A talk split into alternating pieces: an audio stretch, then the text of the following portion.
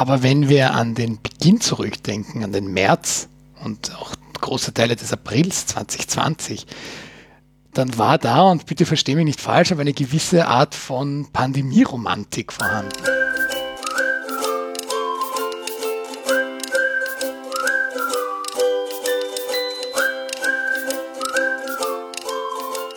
Hallo Fabian. Hallo Gregor. Und hallo liebe Zuhörende, es ist wieder soweit, der erste erste eines neuen Jahres. Und was bedeutet das bei ungefähr jedem Podcast, den ihr abonniert habt? Es ist Zeit für Jahresrückblicke, so auch bei uns. Jetzt kann man schon von Tradition sprechen, denn den Jahresrückblick 2019, den gab es ja auch damals am 01.01.2020.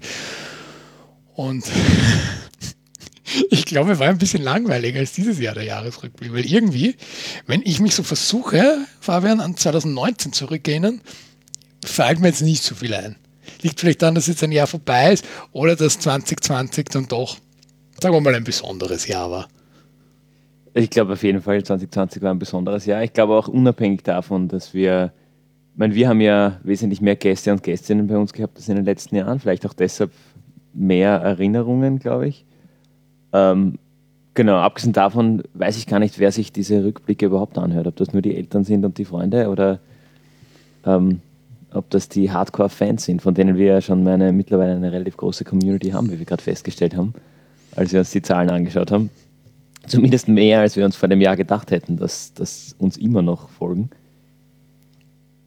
Genau. Ich finde es ja ganz, ganz spannend klar, 2020 ist jetzt gerade vorbei, also natürlich gibt es noch keine Überblicksstudien oder sowas, aber was mich schon interessiert und ich bin mir mit mir selbst uneins, vielleicht kannst du mir da helfen, Fabian, glaubst du, das Jahr 2020 war eines, was das Thema Zivilgesellschaft, ehrenamtliches Engagement, Non-Profits, dritter Sektor ein bisschen mehr in den Vordergrund gerückt hat, wegen dieser ganzen Pandemie-Geschichte?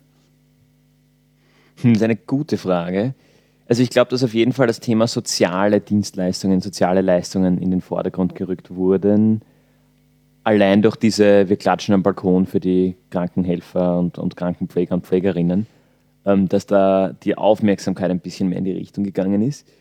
Ähm, ich kann mir vorstellen, und das wird wohl spannend noch die nächsten Jahre zu beobachten, dass 2020 in jedem Fall ein einschneidendes Jahr für diesen Sektor war. Wenn man, das war ja auch einer der Punkte, und jetzt greifen wir kurz halb vor in, die, in den Jahresrückblick, den wir, den wir eigentlich als unser Hauptthema geplant hatten und das war 2020, äh, fünf Jahre nach 2015 und der, und der sogenannten Flüchtlingswelle. Mhm.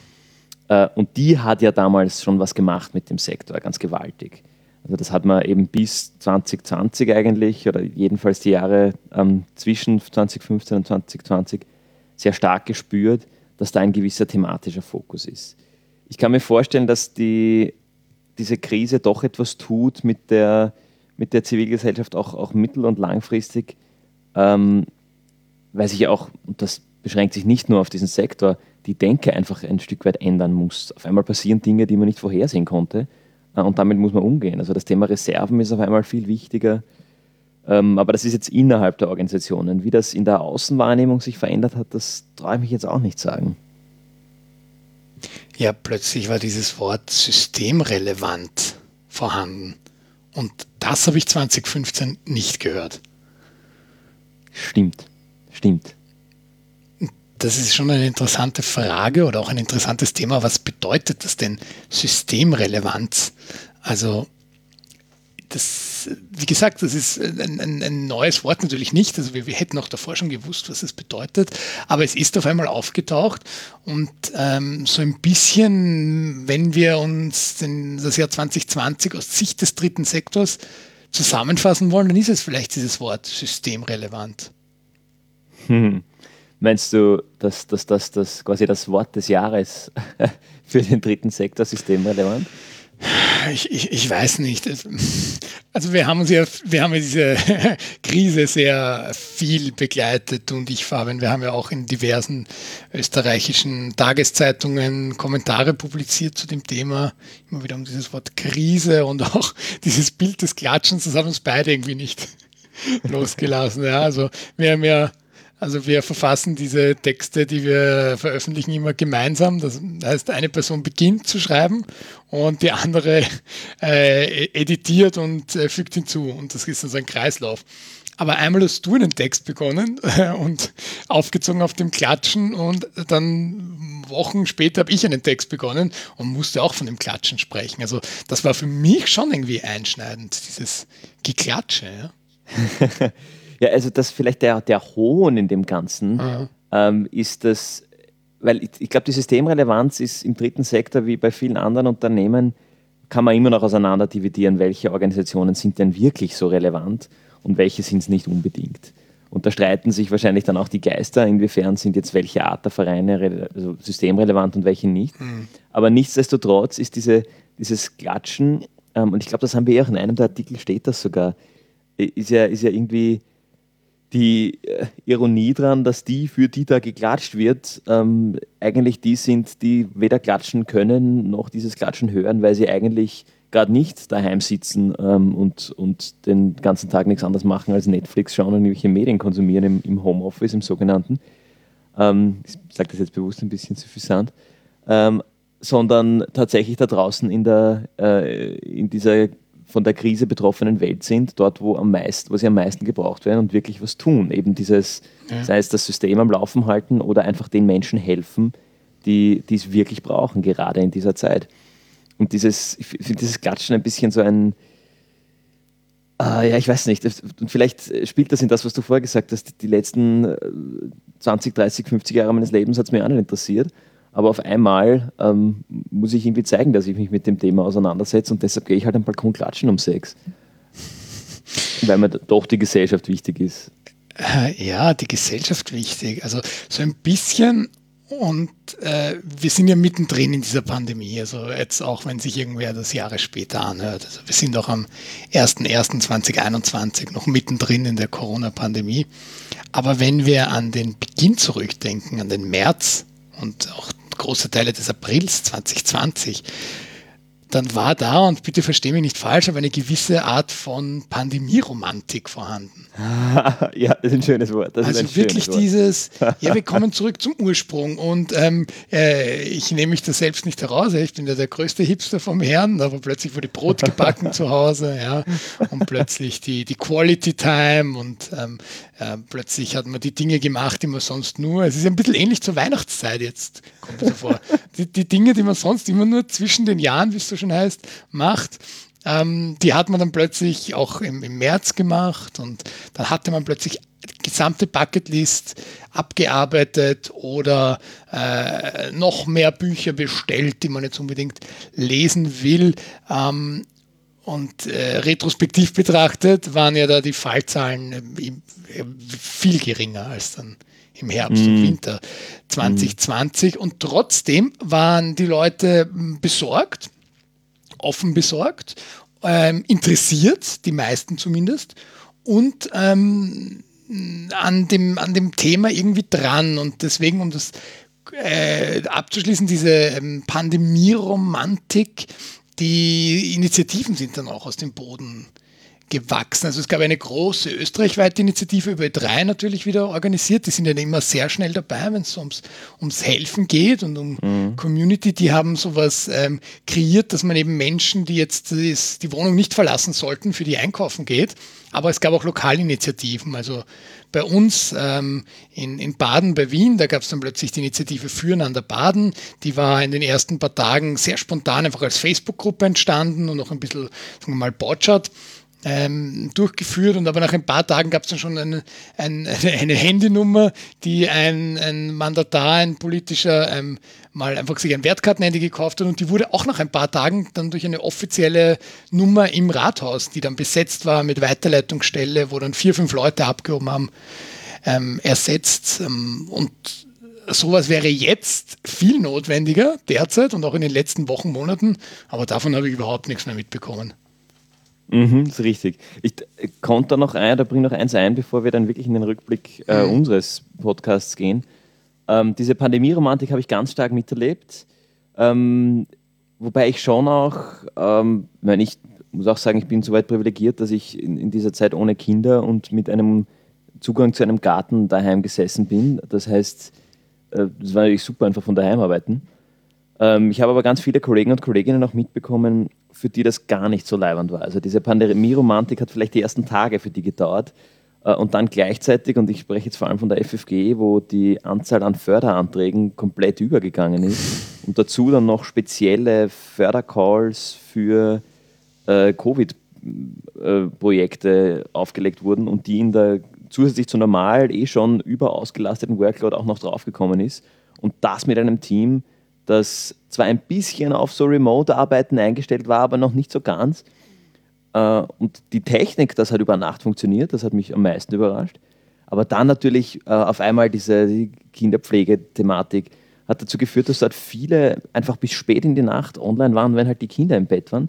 Also auch da eine, eine Dystopie in dieser, in dieser Pandemie-Romantik, die, die gar nichts jetzt mit der klassischen Weltuntergangsstimmung zu tun hatte, sondern einfach eine, eine Einschränkung, vielleicht doch die, die Kehrseite dieser Einschränkung aufs, aufs Leben daheim Wobei, jetzt, wo ich so drüber nachdenke, der war da schon auch in den Meetings, wo das sich ausgetauscht wäre, als wie das Boot backt. Also ganz, ganz verschont waren dann doch nicht alle von der Romantik. Ja, wobei, das muss man ja sagen, ähm, Pandemie-Romantik und Menschen, die Podcast hören, ich glaube, da ist die Schnittmenge sehr groß, aber gerade wenn wir über die Menschen mm. gesprochen haben, die den Applaus nicht mal gehört haben, die hatten null Pandemie-Romantik, die hatten den Stress ihres Lebens. An der Stelle auch nochmal ein großes Dankeschön und auch wenn wir an viele andere Themen, die wir schon besprochen haben, also es gibt keine Pandemie-Romantik für Menschen, die wohnungslos sind. Es gibt keine Pandemie-Romantik äh, für Menschen in prekären Arbeitsverhältnissen. Also das natürlich ähm, dazu gestellt, aber trotzdem war es mir wichtig, das nochmal anzusprechen. Einfach in einem Sinne, dass die Menschen, die sich äh, Zeit nehmen können, sich intellektuell mit diesen Themen auseinanderzusetzen. Das waren ja dann doch eher die, die diese Pandemie-Romantik, sagen wir, vielleicht sogar auf 120 Prozent gelebt haben. Und das ist vielleicht auch der skurrile Bruch, der sich dadurch gezeigt hat. Es gibt die einen, die auf einmal in diese Pandemie-Romantik verfallen ähm, und klatschen gehen äh, und sich gleichzeitig wahrscheinlich gar nicht darüber im Klaren sind, was das wirklich heißt für, wie du sagst, Wohnungslose, Menschen in prekären Arbeitssituationen, äh, alte Menschen, die, die daheim alleine sitzen und vielleicht nicht ganz so selbstständig sind, äh, dass, sie, dass sie eigentlich Unterstützung bräuchten. Äh, was, ich weiß nicht, bis jetzt die Familie gemacht hat, jetzt immer kommen kann. Lauter solche Sachen äh, übersieht man da schnell oder hat man damals schnell übersehen in dieser Pandemie-Romantik. Aber ich würde sagen, gehen wir, gehen wir in Medias Res. Jetzt haben wir eh schon viel zu lang gelabert. Richtig, und wir kommen ja sowieso dann gleich wieder aufs Thema zurück und immer wieder. Genau. Weil wir, Aber, wie ja. erinnere ich mich an die, die erste Folge, die, wo wir gleich einen kleinen Ausschnitt wieder hören werden, in guter alter Tradition, dass wir die vor Ort aufgenommen haben, dass wir zu Besuch waren bei mhm. der Person, die bei uns das Gespräch mitgestaltet hat. Und das ist ja undenkbar derzeit, dass man sich so einfach freudig in die überfüllte U-Bahn stellt mit einem äh, Rucksack voller Headsets und sagt, du, ich fahre jetzt eine Stunde öffentlich, um dann einen Podcast aufzunehmen. Also, und dann sitze ich eine Stunde in diesem Raum mit der Person äh, und Maske war ja damals überhaupt kein Thema. Masken gab es damals aus den Bildern in Shanghai wegen am Smog, aber viel mehr war das nicht, oder in, im OP halt. Ja, genau. Aber ähm, gehen wir mal jetzt wirklich ins Thema und hören uns mal den ersten Clip an. Äh, Folge 14, ja. Diesmal müssen wir es ja dazu sagen. Im letzten Jahr war es einfach der erste Clip, Folge 1. Dies ist ja der erste Clip, Folge 14, weil logisch die erste Folge 2020 war der Jahresrückblick auf 2019. Deswegen steigen wir mit der Folge 14 ein. Ich glaube, die Gründe eben für, für Wirkungsmessung, wenn ich da nochmal einen Schritt zurückgehen darf, mhm. ähm, die sind ganz vielfältig. Also zum einen hängt es wirklich sehr oft mit Legitimation zusammen. Also das ist so ein bisschen das Legitimation nach außen, was ja gerade bei Non-Profit-Organisationen oder bei, bei Sozialunternehmen äh, oft ähm, so, so gefordert wird. Also dieses, was, was macht es denn überhaupt und was bringt denn das und was nützt denn das? Mhm. Und, dieses, dieses nach außen zu legitimieren, hey, wir machen eh was Sinnvolles, Gescheites sozusagen mit dem Geld, was wir bekommen, was also bei MPOs äh, zum Beispiel öfter der Fall ist durch Spender oder öffentliche Gelder oder auch wenn man Förderungen, Fonds etc., wenn man sowas anzapft, dann äh, ist man halt oft so in dieser Rechenschaftsverpflichtung. Man muss dann auch zeigen, dass man da was Gutes, Sinnvolles damit gemacht hat. Also das ist sehr oft der Grund für, dafür, dass man sich mit Wirkungsmessung irgendwie beschäftigt. Daran knüpft sich ganz oft dieses Finanzierungsthema oder dieses Fundraising-Thema. Ähm, natürlich, wenn man versucht, die Wirkungen da zu messen und darzustellen, dann ist das gleich auch ein gutes Tool, Fabian hat gesagt, Marketing-Tool oder auch eben ein Tool, um, um, um Geldgeber anzusprechen, um, um, um Finanzierung aufzustellen. Wenn man hier nachweisen kann, hier schau her, da steht es schwarz auf weiß, ähm, wir, wir erreichen diese und jene Wirkungsziele, diese und jene Folgen oder, oder eben Auswirkungen positiver Art haben wir zustande gebracht. Wollt ihr euch da nicht einklinken und uns sozusagen ein bisschen Geld dafür geben?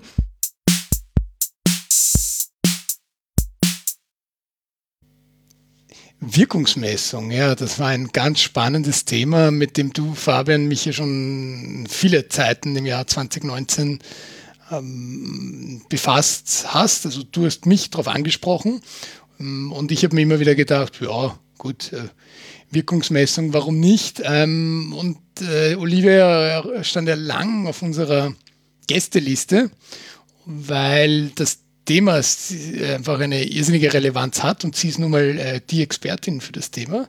Und ähm, ich finde, die Aufnahme an sich war total spannend, einfach aus dem Grund, weil ich ja diese Rolle auch eingenommen habe. Jemand, der sich nicht mit Wirkungsmessung bis auseinandergesetzt hat und immer wieder hört, äh, Wirkungsmessung sollte mal implementiert werden. Und ich musste mich ja gar nicht verstellen für die Rolle. Es ist, war wirklich mein Stand der Dinge. Und ich finde, Olivia hat das äh, wahnsinnig gut erklärt und mich dann auch auf den Geschmack gebracht oder halt mir den Sinn näher gebracht. Ja, du, ihr messt ja jetzt auch in der, in der Biontech-Bühne, da arbeitet zumindest dran. Das fand ich, fand ich spannend, dass das, dass das doch in die Richtung dann gegangen ist. Mir ist dann doch nochmal, ich fand die Diskussion aus der anderen Perspektive spannend, ähm, eins aufgegangen oder zwei Punkte eigentlich und da, da, ist auch jetzt genau der Clip, den wir gehört haben, sehr spannend dazu. Das eine, was ich mich dann doch immer wieder ähm, oder woran man sich immer wieder erinnern sollte, wenn man mal drin ist in der Bubble, ah, wir müssen Wirkungsmessen, dass man sich oft zu wenig fragt, warum denn eigentlich? Wofür? Was wollen wir denn machen mit dem, was wir da nachher in unserer Messung rausbringen? Das ist das eine. Und das zweite ist, dass natürlich die akademische Diskussion zum Thema Wirkungsmessung sehr einfach zu führen ist im Vergleich zur, zur eigentlichen Implementierung der Wirkungsmessung bei den Non-Profits und den Organisationen. Also ich glaube, das ist auch das, was ich habe mittlerweile bei Sindbad war ich kurz drinnen in dem Prozess und du machst das ja bei der Pionik-Bühne äh, intensiver mit. Es ist nicht so einfach, dass man mal sagt, wir setzen mal eine Messung auf. Ja, ich finde überhaupt, wie Olivia das Thema näher gebracht hat. Also diese Folge 14, das ist eine, die, auf die ich tatsächlich sehr oft verweise, wenn jemand äh, zum ersten Mal äh, von dem Podcast hört und mit mir dann im Gespräch auch darüber redet, so, was sind denn da so typische Episoden oder welche Episode ist da besonders beliebt oder welche Episode würdest du mir empfehlen? Und ich finde, wenn man jetzt das Konzept Gemeinwohlgeplauder mit äh, Gästin oder Gast nimmt, ist das schon eine sehr ähm, repräsentative oder eine, die uns, und klopfen uns selber auf die Schulter, gut gelungen ist, einfach aus dem Sinne, weil es war sowohl ein, ein Geplauder auf Augenhöhe, es war aber gleichzeitig auch ähm, informativ, das kann ich sagen, weil ich wirklich im Rahmen des Gesprächs ähm, viel über Wirkungsmessungen herausgefunden habe, was mir vorher einfach nicht bewusst war. Und äh, als drittes einfach, dass so ein, ein Thema schön abarbeitet, wenn man jemanden, der sagt, ähm, ich will mich gerne mit dem Thema auseinandersetzen, wo kriege ich denn das kompakt, ohne dass ich jetzt wieder ein Buch lesen muss? Dann kann man fragen, interessierst du dich für Podcasts? Ja, dann hör mal da rein, vielleicht ist das ein guter Einstieg für dich. Ich glaube, ich würde gar nicht fragen, interessierst du dich für Podcasts, sondern einfach die Folge empfehlen. Für mich ist es tatsächlich die Folge, auf die ich fast am öftersten angesprochen werde, vor allem nach all der Zeit. Also ich war immer wieder auf die aktuelleren Folgen angesprochen aber das ist eine, wo ich immer wieder höre, ah ja, die habe ich gehört, die ist super, die Folge. Wenn, wenn jemand draufkommt, ich bin bei Gemeinwohlgeplauder oder so. Ja, super eigentlich. Also die Folge ist jetzt ein bisschen blöd in der Reihenfolge, ja, dass man gleich bei der ersten so mit die großartigste Folge. Aber wenn man so sagt, im Sinne eines Kompendiums oder im Sinne von ähm, Wissen, dass man durch Gemeinwohlgeplauder werben kann, wenn ihr die Folge noch nicht gehört habt und irgendwo mal von dem Wort Wirkungsmessung gehört habt oder in einer Organisation seid, wo ihr immer nur die Fragebögen ausfüllt und euch immer schon mal gedacht habt, wozu wird das eigentlich gemacht, dieses ständige Evaluieren, hört euch diese Folge an und alle Unklarheiten werden beseitigt. Genau. Dann würde ich sagen, gehen wir gleich weiter zur nächsten Folge, und zwar zur Folge 15. Die ist für mich, wenn ich sie jetzt höre, äh, und das hast du schon angesprochen, Gregor, eine absolute Zeitreise. Ja. Und zwar in absolut. die Welt vor der Pandemie. Und das, das ist, ich habe mir die jetzt nochmal angehört für den Jahresrückblick. Und da sieht man echt die, die Realität des dritten Sektors auch und wohl die Lebensrealität allgemein war damals eine andere.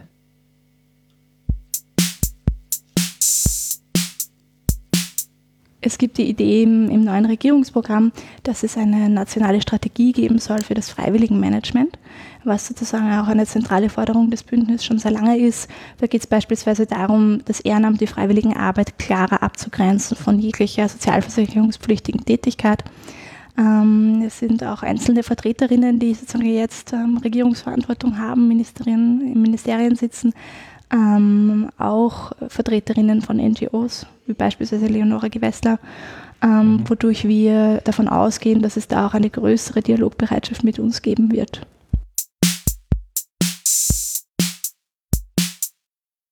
Wusstest du, Fabian, dass Leonore Gewessler in unserer Bundesregierung ist? Ich dachte, die besteht nur aus Gesundheitsminister und Bundeskanzler. Na, und ein Innenminister haben wir auch noch. Ja, manchmal. Äh. Manchmal sehen wir den. Ja, absurd, oder? Absurd. Wahnsinn. Es, und da, auch was du vorher gesagt hast mit, mit ähm, solchen Initiativen, die sich dann in der, in der Krise so schnell geformt haben, die Abgrenzung im, im, sozialversicherungstechnischen Thema, das sind Dinge, über die machen sich die überhaupt keine Gedanken. Also das ist wirklich back to the roots der Zivilgesellschaft und, und diese Diskussion, dieser Diskurs, wie er da geführt wird, ist wirklich auf einem hohen Niveau. So gesehen würde es mich fast schon interessieren, dieses Gespräch mit der, mit der Nicole Hosim heute nochmal zu führen äh, und, und darüber zu sprechen, wie, welche Themen dort heute am Tisch liegen. Also es ist, es ist ja, ein total spannender äh, der, der, ja, Zeitsprung und auch solche Sachen wie ein Regierungsprogramm. Das aus wohl nachvollziehbaren Gründen bin ich mir fast sicher, dass das aktuelle Regierungsprogramm in der Form in der Schublade bleiben wird und das ja, wohl noch für die nächsten ein, zwei Jahre. Mhm. Also das, äh, ja, das, total spannend, wie da, wie da die, die, wie gesagt, die Welt sich verändert hat. Und an der Folge, finde ich, merkt man das total gut. Also in dem Sinn vielleicht ein krasser Gegensatz zur vorigen Folge einfach in ihrer Aktualität. Auf jeden Fall, aber es ist eigentlich auch, wenn man darüber nachdenkt oder sich zurückerinnert, sehr schade, weil das sind Themen, die sind immer da am Anfang einer Regierungskoalition. Die stehen schon in so vielen Koalitionsabkommen, dass man sich mit dem und dem auseinandersetzt. Ja. Stichwort Transparenz, Transparenzdatenbank und so weiter. Aber das mhm. alles Dinge, die dann wegen irgendetwas Ungeplanten dann doch, wie du sagst, in der Schublade verbleiben und in dem Fall wie diesem ähm, kann man sagen, vielleicht auch mit Recht, ja, weil so eine große Krise die war wohl für niemanden zu erwarten. Und ja, ist einfach schwierig, ja, auch was jetzt so äh, steuerliche Begünstigung oder so angeht. Aber ich nehme gleich selbst die Gegenthese ein. Vielleicht, um auch an unser Intro anzuschließen, ist das genau der Anstoß, der notwendig war. Nämlich jetzt zu sagen, hm. wer war denn wirklich systemrelevant oder was benötigen diese Initiativen. Wahrscheinlich nicht 2021, wenn wir noch mittendrin sind in der Pandemiebekämpfung, aber vielleicht gegen Ende dieser Regierungsperiode, dass man dann sich die Mühe wirklich macht und sagen, so, jetzt analysieren wir mal oder jetzt befragen mhm. wir mal die, die wirklich äh, da jetzt äh, Schwierigkeiten hatten. Und ähm, wir kommen ja dann auch gegen ja, Jahresende dazu, äh, wie sich dann mit den Förderungen und so weiter getan Genau, da wollte ich auch gerade, auch gerade, das ist dann, glaube ich, da spannen wir jetzt vielleicht den Bogen auf und nachher machen wir ihn wieder zu, äh, dass dann doch auf der anderen Seite wieder zeigt, was doch alles geht und wie schnell die Dinge doch gehen können, ein Regierungsprogramm oder nicht. Aber da greifen wir nicht vor, da kommen wir vielleicht nachher dazu. Genau, jetzt ist die nächste Folge, Folge 16. Das war eine ja, für uns sehr interessante Folge, Dienst nach Vorschrift, wo wir den ehemaligen österreichischen Bundeskanzler in der Sendung dabei hatten. Jetzt hätte ich fast gesagt, bei uns zu Besuch. so weit ist es dann doch nicht gekommen. Wir waren bei ihm zu Besuch. Aber ähm, können wir vielleicht ein bisschen jetzt ähm, den Bogen weiterspannen, weil ähm, das ist für uns schon immer interessant, oder Fabian, wenn wir ähm, bei jemandem zu Besuch sind mit unserem ganzen Equipment. Ja, es war in dem Fall was, was besonders spannend, weil es ja doch irgendwie so ein ganz neues Setting war. Also wir waren ja davor ähm, eben beim Bündnis für Gemeinnützigkeit und so in, in Non-Profit-Büros, die halt irgendwie in irgendeinem Altbau untergebracht sind und froh sind, dass sie ein Büro haben. Und wo wir zuerst, das war ja auch wunderbar, durch zwei andere Büros durchgehen mussten von anderen NGOs, genau. bis wir dann in dem Raum angekommen waren, weil das halt so ein Wiener Altbau war, wo halt ein Zimmer immer mit dem nächsten verbunden ist. Also ja, aus der Not genau. eine Tugend gemacht. Und dann war es dort dieses Büro mit, mit eigentlich ähm, also sehr, sehr businessy, erstmal im Anzug und, äh, und dann der, der ganze Setting ein anderes, total gestylt einfach. Also, also wirklich ähm, mit, ich glaube, es waren noch coole Bilder an der Wand, so genau kann ich mich nicht mehr erinnern, aber ein Empfang, wenn man reinkommt und so Sachen. Also ganz andere Preisklasse einfach. Ähm, das war schon ganz witzig. Und dann auch dem, dem Christian Kern zu erklären, er muss sich jetzt dieses Headset aufsetzen, ähm, wo er am Anfang ein bisschen, ähm, ein bisschen gezögert hat. Aber auch mal ganz lustig, weil da, ich habe das ganz am Anfang, wie wir die ersten Gäste und Gästinnen gehabt haben, viel eher erwartet, dass der Widerstand kommt. Der kam nie. Mhm. Aber beim, beim Christian kam er dann doch. Ja, er war ja, na, kurz. er war ja nach uns dann noch in ein paar anderen Podcasts zu Gast. Ähm, mhm für mich war, glaube ich, so, weiß ich nicht, was er sich erwartet hat unter Podcasts. Vielleicht dass wir so, so radiomäßig da jetzt, aber das kann er sicher nicht erwarten, wenn wir zu Besuch kommen, dass wir dann diese großen Mikrofonarme aufbauen mit den großen Mikrofonen. Vielleicht hat er dann eher an ein Zeitungsinterview gedacht, wo halt das kleine Diktiergerät oder das Handy in der mhm. Tischmitte liegt, weil es sich dann eh niemand anhört, ähm, außer der Falter-Podcast, der das so veröffentlicht. ähm, aber ähm, äh, ansonsten einfach nur abgetippt wird. Aber äh, ja, es war generell für uns und ich, wir haben ja damals schon gesagt, ah, da freuen wir uns schon drauf, wenn wir da im Jahresrückblick ein bisschen hinter die Kulissen blicken können. Ganz lustige Erfahrung. Also auch das war ein Wiener Altbau. Also man musste sehr weit drauf, um ins Dachgeschoss zu kommen. Und wir, vor allem du stoppst mich einfach, wenn es zu sehr ja zu, wenn es zu sehr interne ist und nicht für die Öffentlichkeit bestimmt. Aber wir haben dann gesagt, äh, naja gut, fahren wir halt ins Dachgeschoss mit dem Aufzug, weil äh, wir wollen ja nicht dann völlig durchgeschwitzt äh, dann oben ankommen beim ehemaligen Bundeskanzler.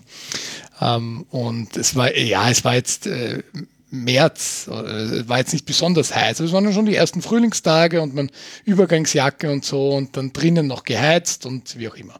Wir steigen also in den Aufzug ein und fahren rauf und haben dann schon so gewitzelt, wie wird uns jetzt, wie werden wir da jetzt empfangen oder wie wird uns der ehemalige Bundeskanzler entgegentreten. Und die Frage hat sich sehr schnell erledigt, denn als die Aufzugtür aufgeht, steht er da mit der Hündin seiner Kinder und sagt. Nein, es ist seine Hündin, es ist seine Hündin es ist seine Hündin, die die Kinder aber anschaffen wollten, oder? So ganz ja, ich glaube, er mit der Tochter hat seine, hat seine Frau überzeugt. Aber das ist wahrscheinlich jetzt zu intern. das ist jetzt zu intern, genau. Das äh, überlassen wir den Boulevardjournalistinnen. Aber ähm, er steht dann da und er hat uns nicht erkannt, wir ihn schon. Und, und er, sagt, äh, er sagt, ah, guten Tag, also sehr höflich, sehr nett.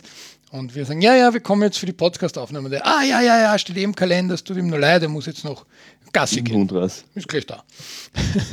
genau. ja, ähm, das, und, da, genau, und danach kam ja dann diese, dieses nette Empfang vom, von seinem Assistenten, ja, ich, genau, Büro. mit dem wir vorher in Kontakt waren.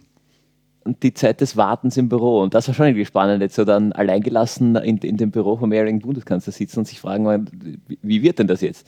Was mir nämlich gleich aufgefallen ist, wie, ich ihn, wie uns beim Leafs entgegengekommen ist, ist erstens, wie groß er ist. So ganz, ganz banal, aber das habe ich irgendwie, ja, normalerweise sagt man, man wirkt größer im Fernsehen. Er ist, ja.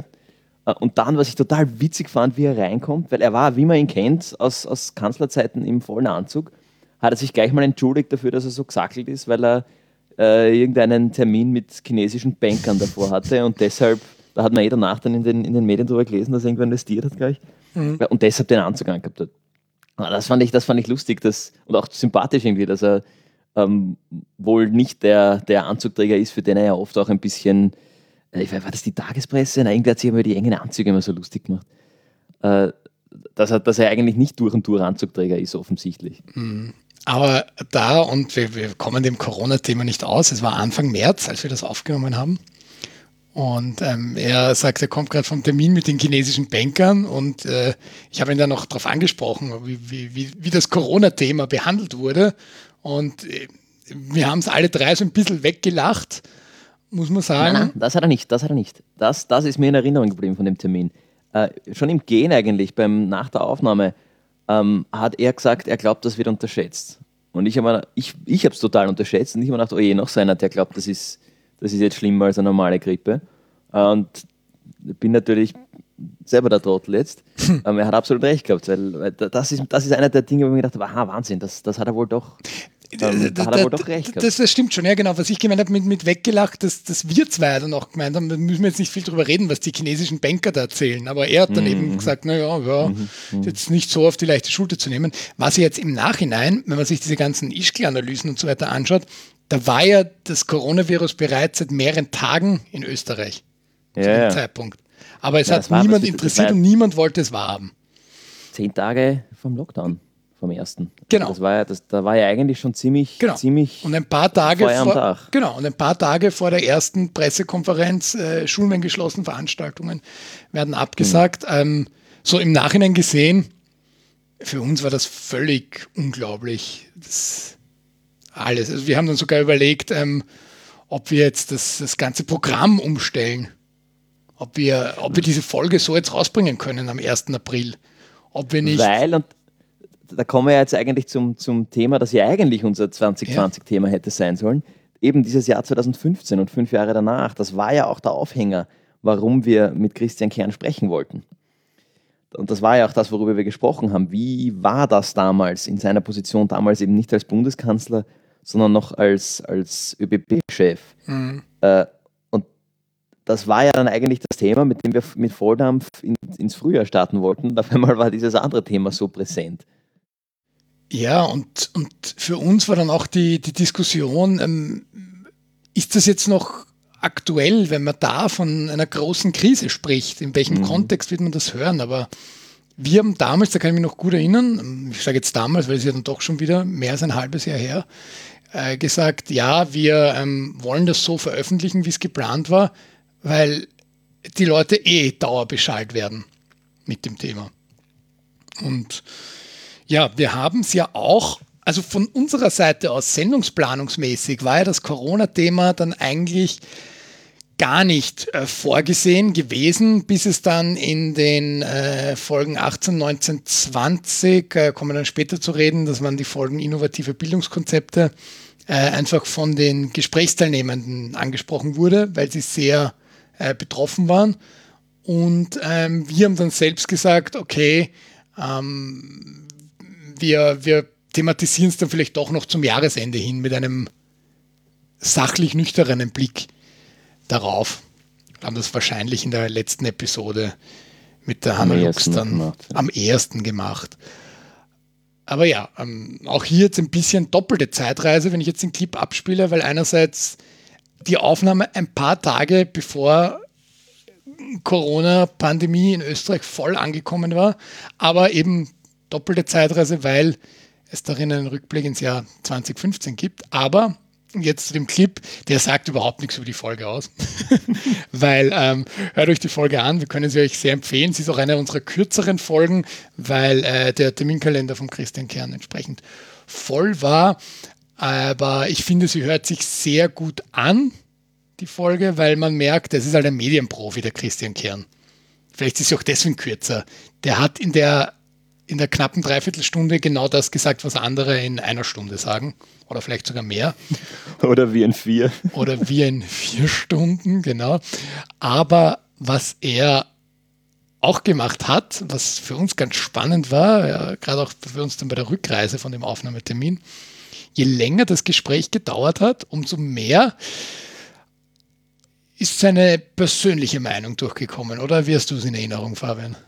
Absolut. Also je länger das Gespräch gedauert hat, desto, desto offener ist er auch geworden. Das war, das war total interessant. Oder ich meine, vielleicht hat er uns da auch um den Finger gewickelt, das kann natürlich auch sein. Wahrscheinlich hat er das gemacht.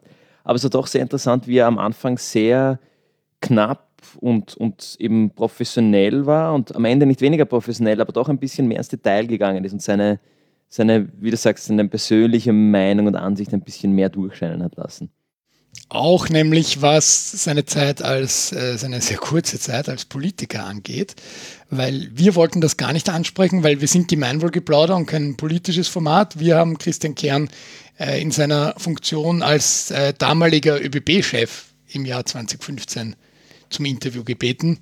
Und da hat er sich sehr gut dran gehalten, bis er halt dann, aber auch aus Sicht des ÖBB-Chefs, muss man sagen, ähm, daran erinnert hat, wie er damals verschiedene politische Akteure, absichtlich nur männliche Form, die jetzt noch aktiv sind, erlebt hat. Und dieser Clip, den ich jetzt abspiele, der mh, mm, war dann nachdem diese ganzen Anekdoten waren und wir dann zu den Empfehlungen gekommen sind. Und wir haben ihn rausgeschnitten, weil äh, ich, ich, mehr als Fabian der Meinung war, das hat jetzt nichts in der offiziellen Folge, in der Christian Kern Folge verloren, aber wir haben sie uns gut aufgehoben für den Jahresrückblick.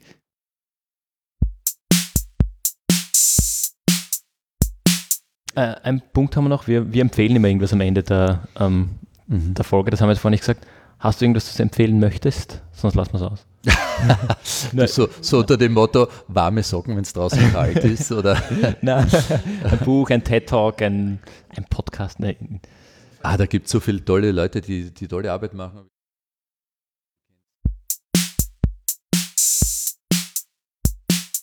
Ja, das Fade-out am Ende, da ist dann die Stelle, die ihr dann schon wieder gehört habt, wo man sagt, ah, da gibt es so viele tolle Leute. Ähm, Aber sehr aktuell jetzt zu dieser Jahreszeit, warme Socken, wenn es draußen kalt ist. Ich trage momentan gerade warme Socken.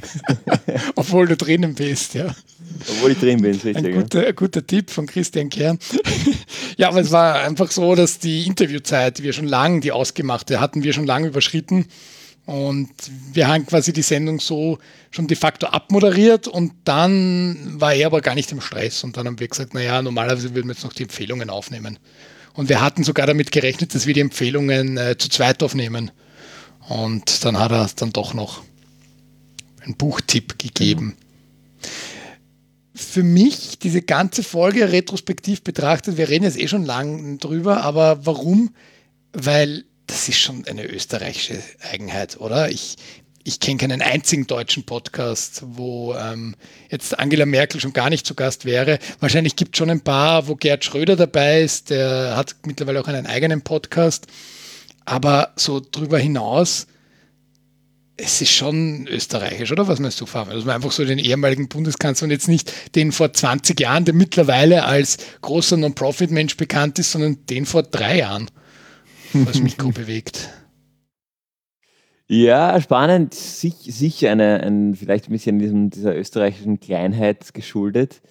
Ähm, wobei wir ihn ja eben nicht in seiner Rolle als Bundeskanzler angefragt haben und ich doch das Gefühl hatte, er hat mit dem Thema gut abgeschlossen. Also mhm. Also er ist ja, ja. in Wirklichkeit kein, wie man das oft so sieht, ähm, Politiker, Politikerinnen oder Ex-Politiker oder Politikerinnen, die dann weiterhin irgendwie die Rampensau bleiben und schauen, dass sie irgendwo im, im Rampenlicht sind so ist er gar nicht. Äh, umso mehr ein Grund eigentlich, dass er sich dem, dem nicht hätte stellen müssen. Äh, aber umso spannender finde ich, dass es, dass es doch getan hat. Und eben, wie wir eh schon gesagt haben, dann doch sehr seine Meinung auch, auch beigetragen hat, wo man zumindest raushört, er ist nicht mehr äh, unter der, der Partei Kommunikationsschiene, sage ich jetzt mal, sondern er hat da doch als Christian Kern als Christian Kern gesprochen und nicht als Christian Kern als, als Roter oder als, als ehemaliger Bundeskanzler. Das war schon, war schon sehr spannend. Ja, und ähm, für uns eine wirklich interessante Erfahrung und mittlerweile äh, ist es auch die meistgehörte Episode von uns, weil natürlich öfters nach einem ehemaligen Bundeskanzler gegoogelt wird als nach uns, würde ich jetzt mal so sagen, Fabian, oder? Knapp, aber wahrscheinlich ist er ja. doch noch höher in den Google. aber vielleicht zurück zum Thema. Ja. Weil das war ja zu dem Zeitpunkt noch das Jahr 2015, fünf Jahre danach. Und wir haben da angefangen mit Christian Kern als die Rolle der ÖBB und sind dann im Gespräch stark auch auf die Rolle des Staates und die verschiedenen Aufgaben gekommen und haben in der Folge darauf ähm, mit Train of Hope gesprochen. Also quasi die, die zweite Organisation, ähm, als die, die da stark in den Medien war, neben der ÖBB, die an den Bahnhöfen organisiert hat. Und auch da eigentlich machen wir, machen wir Themen auf, die wir, die wir in der späteren, im späteren Jahresverlauf dann, dann noch viel stärker adressieren.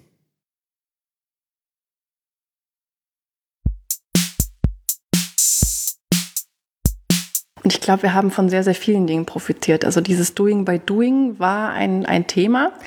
Und trotz allem hatten wir schon eine sehr starke Ausrichtung im Team zu arbeiten. Und es kann sein, dass du ähm, natürlich davon profitiert hast, jeden Tag am Bahnhof zu sein. Dann warst du auch derjenige, der auch immer als äh, Ansprechperson ja auch wahrgenommen wurde in den einzelnen Stationen zum Beispiel.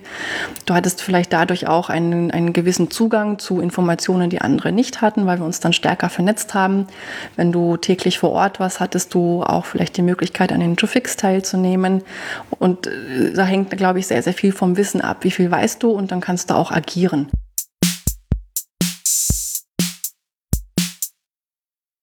Genau, und da, da spricht die Martina Bawitzke, das habe ich gleich vorhin nicht gesagt, die eine der Gründerinnen von, von Train of Hope, of Hope, die damals in, in erster Linie und an erster Front, vorderster Front mit dabei war, spricht eben davon, auch das, was wir vorher schon ein bisschen angesprochen haben, jetzt in der, in der Corona-Pandemie-Krise, wie schnell in kürzester Zeit sich gut funktionierende Systeme aus dem Boden stampfen und einfach entwickeln.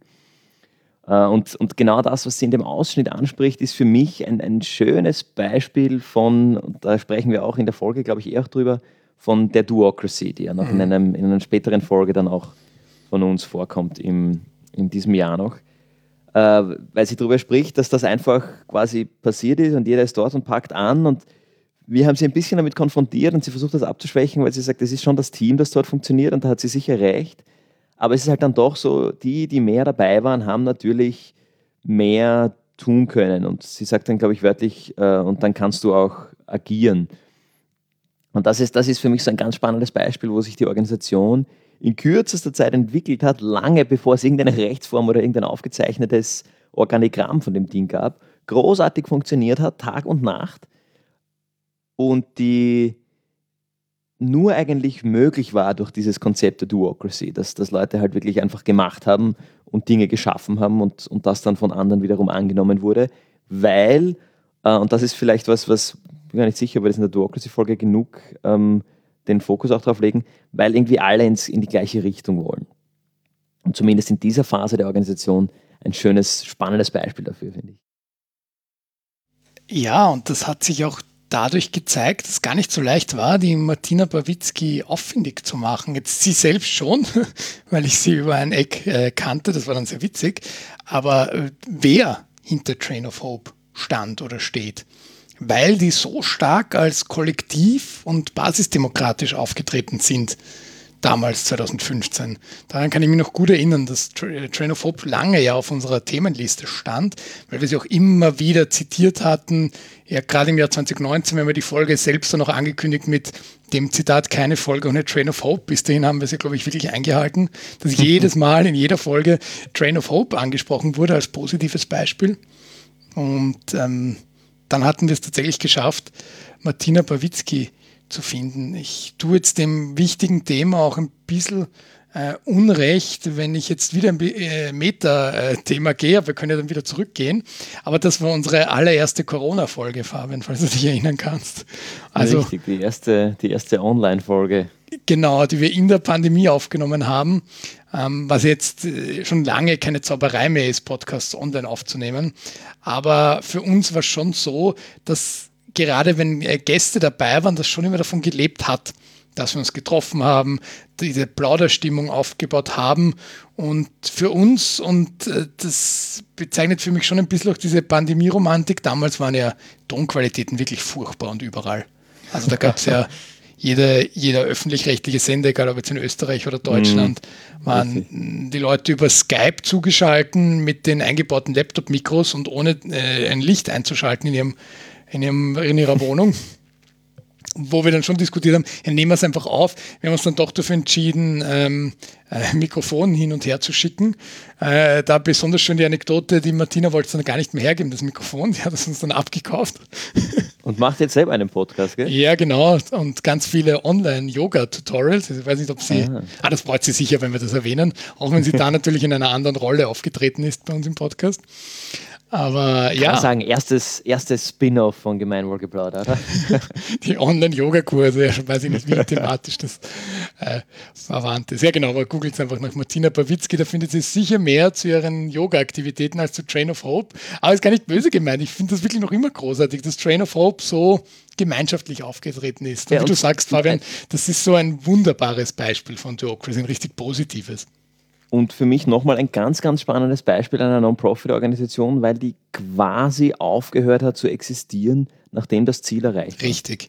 Die hat eine wichtige, dringende Aufgabe übernommen, hat die großartig gemacht und hat dann, ist dann wieder in alle Winde zerstreut und alle sind wieder dorthin gegangen, wo sie vorher waren. Oder in vielen Fällen natürlich einen anderen Weg weitergegangen. Aber die Organisation hatte eine soziale, gesellschaftliche Aufgabe, die hat sie wahrgenommen. Da hat sie sicher auch, und da sind wir jetzt auch wieder auf der, quasi auf der Ökosystem, gesellschaftlichen Ebene, wo sich die Organisation durch Duocracy einfach auf dem Level platziert hat und extrem wichtig war, hat ihre Aufgabe erfüllt und dann, dann ist sie wieder verschwunden, was ja eigentlich oft in der Non-Profit-Welt das Ziel ist. Wir wollen uns, äh, wir wollen uns unnötig machen. Wir, wir wollen, dass, dass das, was wir tun, nicht mehr notwendig ist.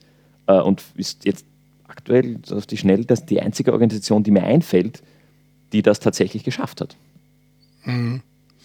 Und dennoch vermisse ich das jetzt in dieser großen Krise Corona-Pandemie. So eine Organisation ja. habe ich noch nicht identifiziert. Richtig, absolut richtig, ja, stimmt. Diese Initiative fehlt völlig. Was auch immer das ist, aber jetzt, wenn ich äh, meiner Großmutter zuhöre, dass sie noch immer keinen dauert, wann diese versprochenen FFP2-Masken jetzt bei ihr auftauchen werden, per Post. Es sind alles mhm. so, so Themen. Hallo, achtes Pandemiemonat. Ja. Also vielleicht wäre da einiges anders gewesen, wenn es so die Corona-NGO gegeben hätte. Weil mhm. damals wurde ja auch viel Politik doing by doing gemacht durch Democracy. Ja. Indem einfach an den Bahnhöfen gemacht wurde. Oder indem einfach ähm, immer wieder gern erinnere ich mich an die Initiative Connect, die existiert übrigens noch immer, natürlich jetzt in anderer Form, die an verschiedenen Orten äh, mit den äh, Jugendlichen, die da nach Österreich gekommen sind, einfach Freizeitprogramm gemacht haben. Das war ja Hochsommer. Da waren mhm. auch keine Schulen oder so, wo die mal andocken hätten können. Also alles Initiativen, die Großartiges für diese hm, Krisensituation oder ich sage mal überfordernde Situation geleistet haben, was ich jetzt so noch nicht identifiziert habe. Stimmt. Würde wahrscheinlich ganz anders ausschauen, aber, aber Aufgaben gäbe es genug. Mhm. Ja, also wenn ihr da, wenn ihr da irgendwas gefunden habt, dann äh, schickt uns das gerne als Kommentar. Vielleicht ist sie ganz plakativ sichtbar, nur wir waren zu blind dafür. Würde mich, würde mich interessieren, ob es da was gibt. Kann gut sein, ja. Naja, aber das, also das waren ja diese zwei Folgen, da waren ja eigentlich noch ein paar andere Themen auch geplant ursprünglich, ohne die jetzt wirklich zu fixieren. Und dann kam uns die Pandemie dazwischen äh, und haben dann auch ganz aus anderer Richtung kommend eigentlich einem zweiten Schwerpunktthema des Jahres 2020 in Gemeinwohlgeplauder ähm, wurden gef gefolgt von diesem Thema, ähm, also oder abgelöst, kann man fast sagen, von dem Thema. Äh, und zwar dem Thema Bildung und Innovation in der Bildung. Und das, das war ja begonnen aus einer spannenden Kooperation mit der Mega Bildungsstiftung, die in sich ja eigentlich schon ein, ein Stück weit eine Innovation am österreichischen Bildungssektor war.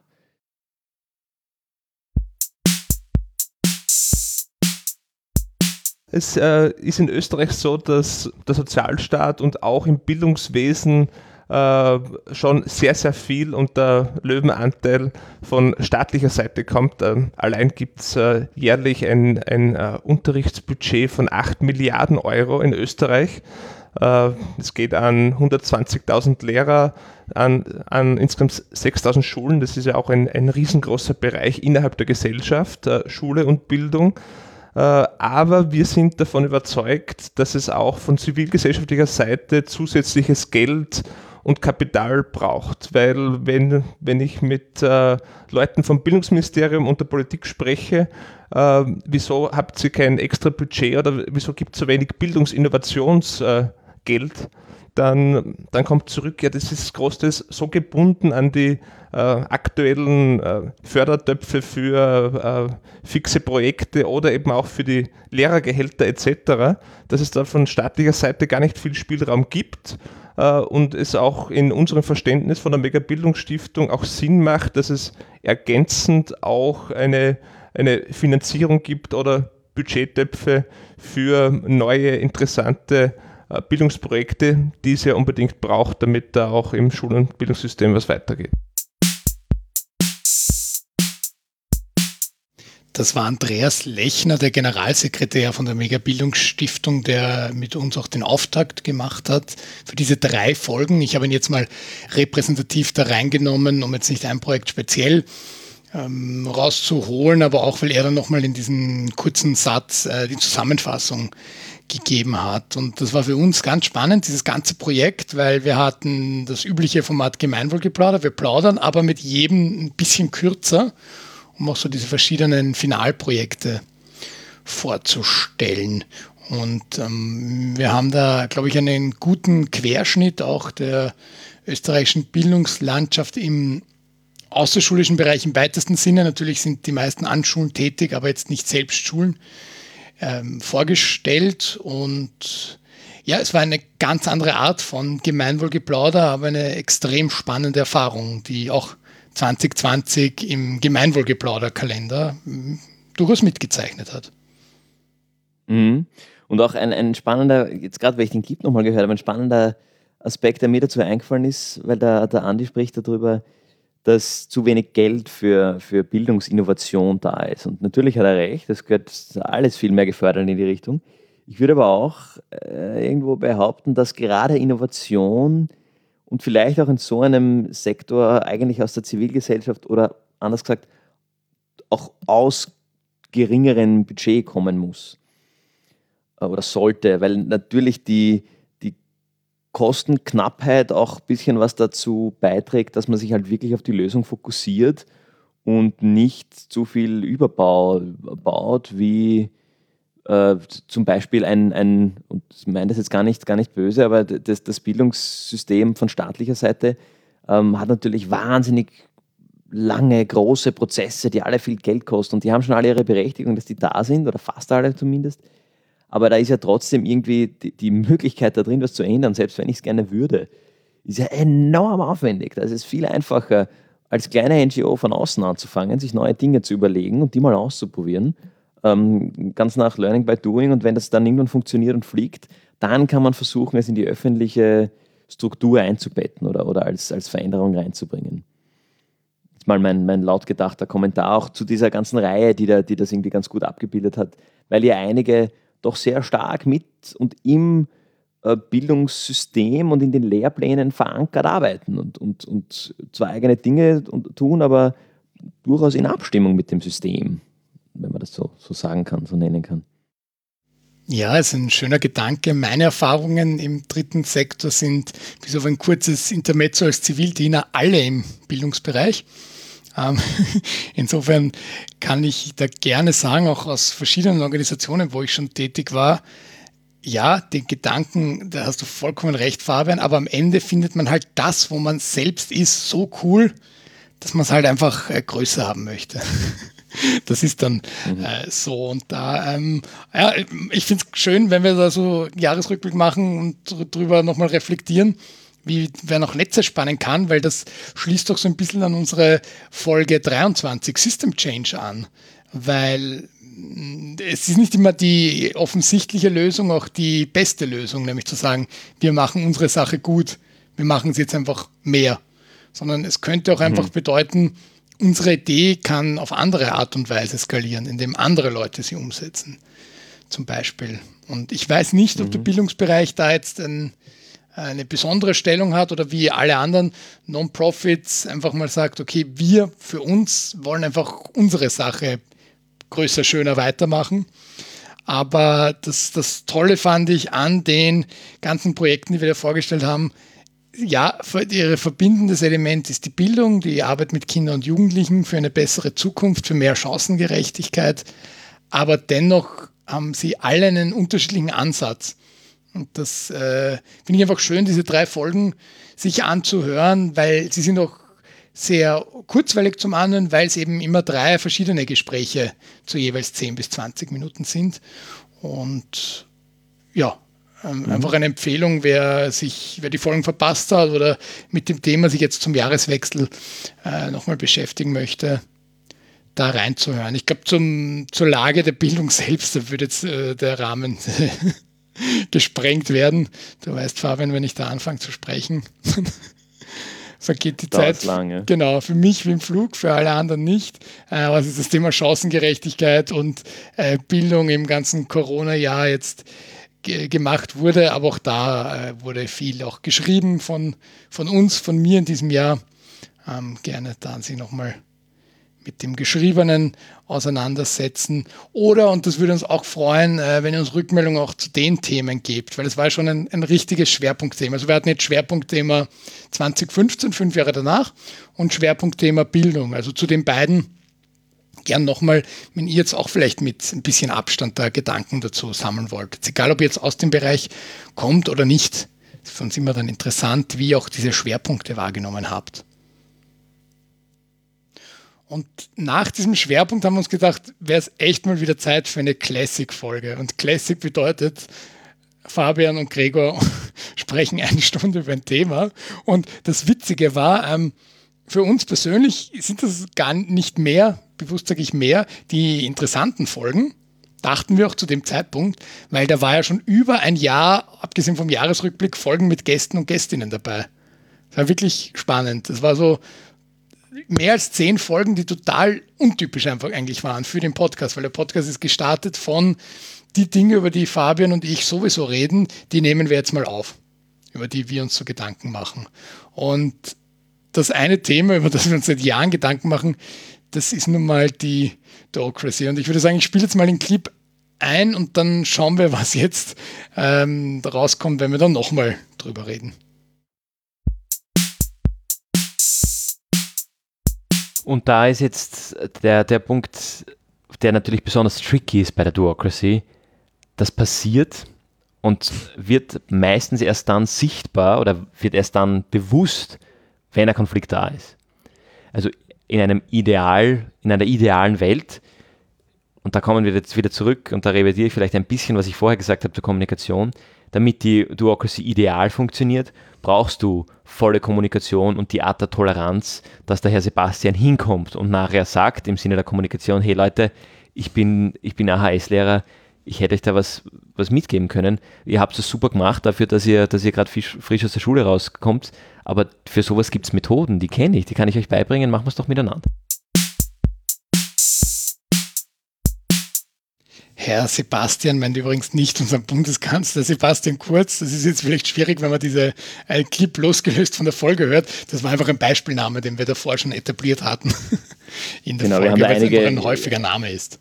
Einige Personen definiert, um, um an einem Beispiel die Duocracy aufzuzeichnen. Und jetzt, ähm, ja, oh ja, ich, ich, ich werfe das jetzt trotzdem einfach rein. Ähm, was, was ich spannend finde und gerade an dem Clip auch, wir haben diese Folge aufgenommen, äh, viel früher, als sie rausgekommen ist. Äh, und zwar, weil wir danach, wie der Gregor schon gesagt hat, irgendwie immer spannende Gäste und Gästinnen hatten. Und wir wollten sie aber immer bringen. Und dann waren aber die Gäste, Gästinnen doch so tagesaktuell, dass wir die dann doch irgendwie dann rausbringen wollten. Und für mich ist genau dieser Clip das, was in Train of Hope wohl so gut funktioniert hat. Und sie spricht dann auch, die Martina spricht dann auch äh, in, in der Folge darüber, also in der Train of Hope Folge darüber, dass danach erst, wie sie Dinge schon gemacht haben, irgendwie Organisationsberatungen hingekommen sind und ihnen erklärt haben, was sie da eigentlich gemacht haben und noch ein bisschen mehr Struktur gegeben. Aber eigentlich ähm, haben sie sich da sehr gut von selber auf die, auf die Beine gestellt. Und das, dieses Beispiel von diesem Herrn Sebastian hat mich total an diese Folge erinnert, weil das ja genau das war, was quasi beim Train of Hope funktioniert hat. Und nochmal aufgezeichnet haben wir das aber und diese Idee, dieser Duo kommt noch von vor dem Gespräch mit der Martina zu Train of Hope. Also das ist äh, ganz spannend finde ich, wie das doch so gut dann zusammenpasst mit den Organisationen, die da irgendwie diese Leuchttürme sind, an denen man besonders gut erkennt, auch auf größerem Level, wie diese Duocracy und dass diese Duocracy funktioniert.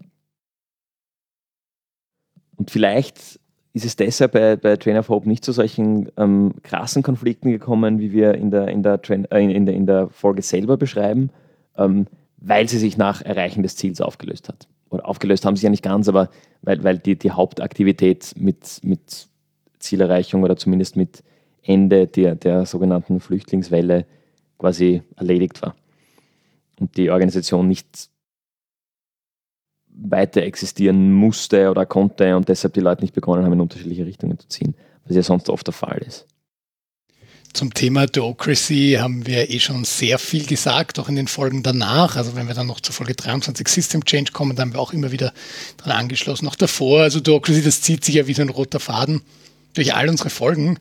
Äh, was ich ganz spannend fand, was ich jetzt gerne an der Stelle erzählen möchte, dass äh, Menschen, die den Podcast hören und Fabian und oder mich kennen und oder die Organisationen, in denen wir tätig waren, ähm, einige Dinge auch äh, erkannt haben aus den tatsächlichen Erfahrungen, die wir oder diese Menschen, die jetzt Gemeinwohlgeplauder hören und damals da dabei waren, auch miterlebt haben und äh, die manche Beispiele auch dekodiert haben und mich dann darauf angesprochen haben, die Situation ist schon sehr ähnlich zu dem damals, das und das. Und ich sage, ja, sehr ähnlich. Aber so war es für uns auch einfach natürlich Beispiele zu finden, klar.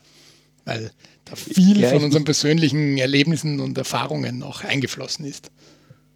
Ich, ich, wurde auch angesprochen von einem Kollegen auf die Folge, so quasi mit dem, mit dem Subtext, endlich wieder eine gescheite Folge. endlich wieder was, mit dem ich, wo ich was mitnehme und, und, und wirklich was, was lernen oder mich damit beschäftigen kann und nicht nur irgendwelche Interviews. Obwohl wir uns ja bemühen, ein, ein Geplauder draus zu machen und keine Interviews, fand ich schon auch dann spannend, und das ist das, was du vorher gesagt hast, dass das, was wir eigentlich als banal und fast schon langweilig sehen, doch zumindest bei einem Teil unserer Hörer und Hörerinnen als der wirklich interessante Teil ankommt er ist ja auch für, für mich, äh, ist er auch extrem interessant, weil es ist eine andere Art von Bereicherung. Wenn wir jetzt mit Menschen mhm. sprechen, die wir nicht kennen vorher oder nicht aus diesem Setting, dann erfahren wir natürlich genauso viel wie die Hörerinnen und Hörer, wenn wir mit denen über das Thema sprechen. Mhm. Wenn wir aber zu zweit diese, und mittlerweile nennen wir sie intern noch Classic-Folgen machen, dann ähm, ist es so richtig schönes, sprechendes Denken, um da Moritz Klenk zu zitieren. Und ähm, da einfach so schön, wie wir auch die Dinge, die wir immer wieder versuchen zu benennen, dann auch äh, konkretisieren. Und da lerne ich selbst auch total viel. Viel von dem, was du sagst, Fabian, aber auch viel von dem, was dann im Dialog entsteht, was dann einfach mhm. konkretisiert wird. Mhm. Ja, das war ja auch genau diese Dinge, waren ja auch die Idee, dass wir einen Podcast machen, weil uns das immer wieder passiert ist, sozusagen. Ja, und es ist schön, dass jetzt zum, zum Ende von 2020 dann diese Folgen dann wieder aufgetaucht sind, um zu diesem Bogen, zu unserem mittlerweile zweijährigen Podcast-Jubiläum spannen. Aber bis es soweit ist, dass wir über die Folge System Change, die eine sehr ähnliche Kerbe schlägt, kommen, hatten wir noch eine sehr aktuelle Folge mit Judith Püringer, die damals gerade mitten im Wahlkampf war für den äh, Wiener Gemeinderat. Ähm, und wir haben mit ihr gesprochen, was einen dazu bewegt, so ein bisschen die Spiegelfolge zu der großartigen Folge mit der Stephanie Cox, exakt ein Jahr davor, ähm, wo wir sie gefragt haben, warum sie aus der Politik aussteigt und wieder zurückgeht oder vermeintlich zurückgeht in den dritten Sektor, wo sie hergekommen ist. Und jetzt haben wir dann eine Person gefragt, die wirklich erfolgreich und sehr bekannt und auch mit sehr guten Initiativen ähm, im dritten Sektor ähm, tätig war, warum die jetzt in die Politik wechselt. Und das fasziniert mich tatsächlich auch sehr. Ähm, das ist der Grund, äh, warum ich mir sicher bin, ähm, dass das ein guter Platz für mich ist, weil ähm, das, was es jetzt gilt zu lösen, sind äh, sehr viele Krisen gleichzeitig. Die Klimakrise, die Corona-Krise, die Arbeitsmarktkrise, eine Sozialkrise, eine Gesundheitskrise. Also man kommt gar nicht nach, quasi diese Krisen alle aufzuzählen.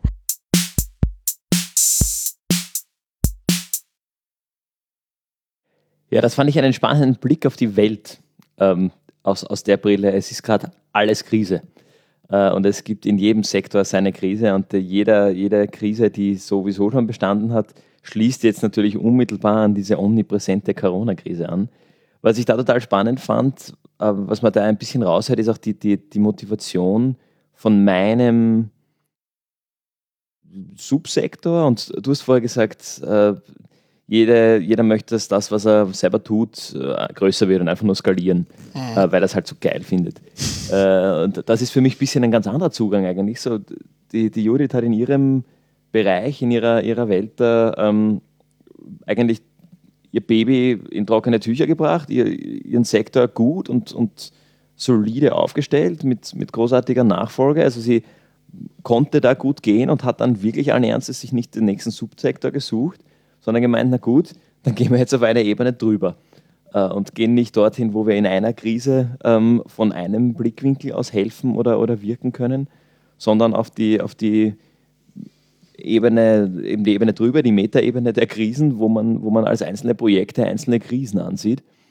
Ähm, was ich total spannend, total mutig finde und wo ich auch bis jetzt sehr gespannt bin, ob und wie sich das dann wirklich auswirkt, dass, dass die Judith da mit, der, mit dem Mindset drinnen ist in der, äh, in der Politik. Und, und auch ein, ein sehr spannender anderer Zugang äh, oder eine ganz andere Welt irgendwie, in der man sich auf einmal befindet und die man, in die man sich ja teilweise auch sehr wissentlich begibt, kommend aus einer, aus einer Zivilgesellschaft, die ja eigentlich das, das, der Counterpart zu dem Ganzen ist. Ja, da kann ich eher ein bisschen an das anschließen, was wir vorher schon besprochen hatten, nämlich dieses, wo ist denn die, die Corona-NGO oder die Corona-Initiative? Weil sie zählt die Klimakrise auf, sie zählt Arbeitsmarktkrise auf. Äh, da gibt es schon gute NGOs oder auch äh, Grassroots Movements, die sehr effektiv tätig sind, aber eben bei der einen Krise noch nicht. Und so ein bisschen, wie du es jetzt beschrieben hast, Fabian, die Krisen als Projekte zu sehen, äh, wer weiß, was, was da kommt. Ähm, würden uns übrigens sehr freuen, wenn wir jetzt jetzt gerade irgendwen inspirieren, weil wir das ständig ansprechen, äh, dann gebt uns bitte Bescheid, wenn ihr dann in einem Jahr erfolgreiche NGO seid, dass ihr damals inspiriert wurdet, als ihr den Jahresrückblick Gemeinwohlgeplauder gehört habt. Ja, was äh, interessant ist jetzt bei der Judith direkt, sie ist jetzt sogenannte nicht amtsführende Stadträtin in Wien. Das ist ein Posten, der genau das macht, wie er klingt, formal gesehen, sagen wir mal so. Das heißt, ähm, Wien ist zwar wegen des äh, Wahlrechts, hat äh, Stadträtinnen und Stadträte von allen Parteien ab einer gewissen Stärke, aber nicht, nicht amtsführend heißt, die sind nicht Teil der Regierung, der Koalition. Das heißt, die stimmen zwar in gewissen Gremien mit ab oder sind vertreten im sogenannten Stadtsenat, aber haben selbst kein, kein Portfolio, das heißt keine Aufgabengebiete für die Stadt. Das heißt, ich bin ganz interessiert daran, wie die Judith das anlegen wird. Und ich glaube, bei ihr kann es auch durchaus passieren, dass wir mit ihr so eine Zwischenbilanz zum Beispiel irgendwann mal aufnehmen in ein paar Jahren oder einigen Monaten, um so zu fragen, wie siehst du das denn jetzt? Weil aus der Sicht damals waren die Chancen gar nicht so schlecht für sie, dass sie amtsführende Stadträtin wird, Teil der Stadtregierung. Oder wie siehst du das, Fabian? Absolut, genau. Das war ja so ein bisschen die, äh, die Perspektive auch der, der Grünen damals, dass man halt wieder mit, den, mit der SPÖ eine Koalition bildet. Äh, und dann wäre sie natürlich auf Listenplatz 2, war sie ja, glaube ich, äh, ganz vorn dabei gewesen um so einen Posten. Mhm.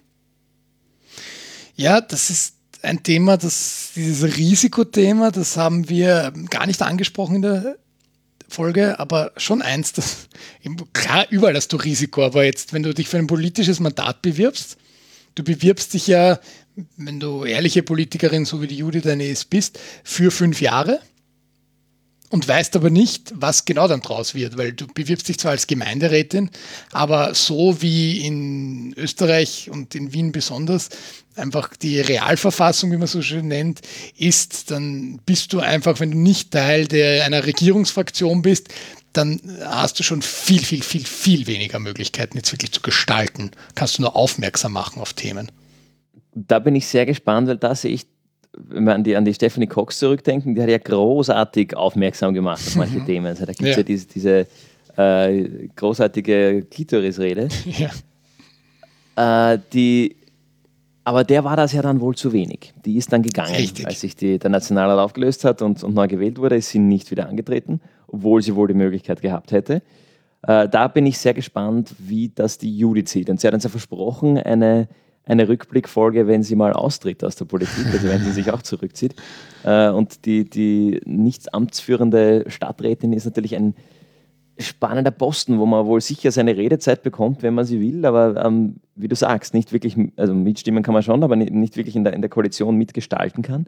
Äh, und da bin ich sehr gespannt, was, ähm, was da die Erfahrungen von der, von der Judith sein werden, vielleicht auch im, im Vergleich zur Stephanie, die natürlich die im, im Nationalrat war, also auf Bundesebene, nicht auf, nicht auf Landesebene, äh, dafür halt eine Opposition, wo es so ein Pendant zur, zur amtsführenden äh, Stadträtin in dem Sinn nicht gibt. Also das, das würde mich dann, da bin ich sehr gespannt, wie das weitergeht.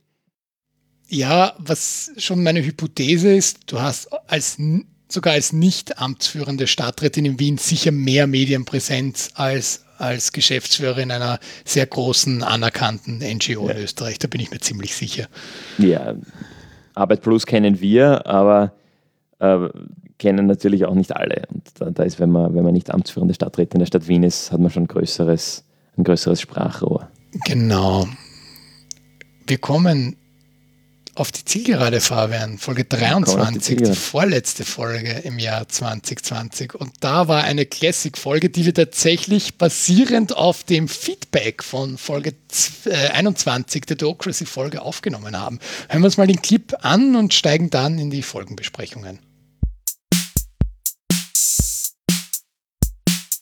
Aber auf dem langen Weg, systemisch wirksam zu werden, gibt es so viele Hürden, dass ich irgendwo auf einer Zwischenebene mich durch meine bis dahin schon gewachsene Organisation strukturell verfahre, dass ich die systemische Wirkung gar nicht mehr erreichen kann, ohne meine Organisation fundamental umzubauen.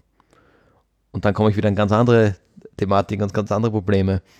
Verstehst du ungefähr, wo ich, wo ich hinkomme? Ich, ich verstehe total, wo du hinkommst, weil was du gesagt hast, das ist natürlich äh, wissenschaftlich auch eine Eigenschaft von Systemen, und zwar die Autopoiesis. Also das System hat als oberste Aufgabe, sich zu erhalten. Jedes System. Du kannst jetzt überlegen, wie ist das in der eigenen Familie, wenn da irgendwas, irgendein Problem aufkommt, plötzlich halten alle zusammen. Und es geht darum, es geht darum, sich selbst zu erhalten. Wenn du jetzt äh, an irgendwelche äh, Organisationen denkst, was machen die denn als erstes? Die wollen das System erhalten. Da sind wir vielleicht wieder bei dem, wir müssen jetzt Menschen abbauen. Weil am Ende geht es darum, dass unser Unternehmen erhalten bleibt. Autopoesis nennt sich das. Also das, das ganz wichtig, das darf einen nicht verwundern, dass das so ist.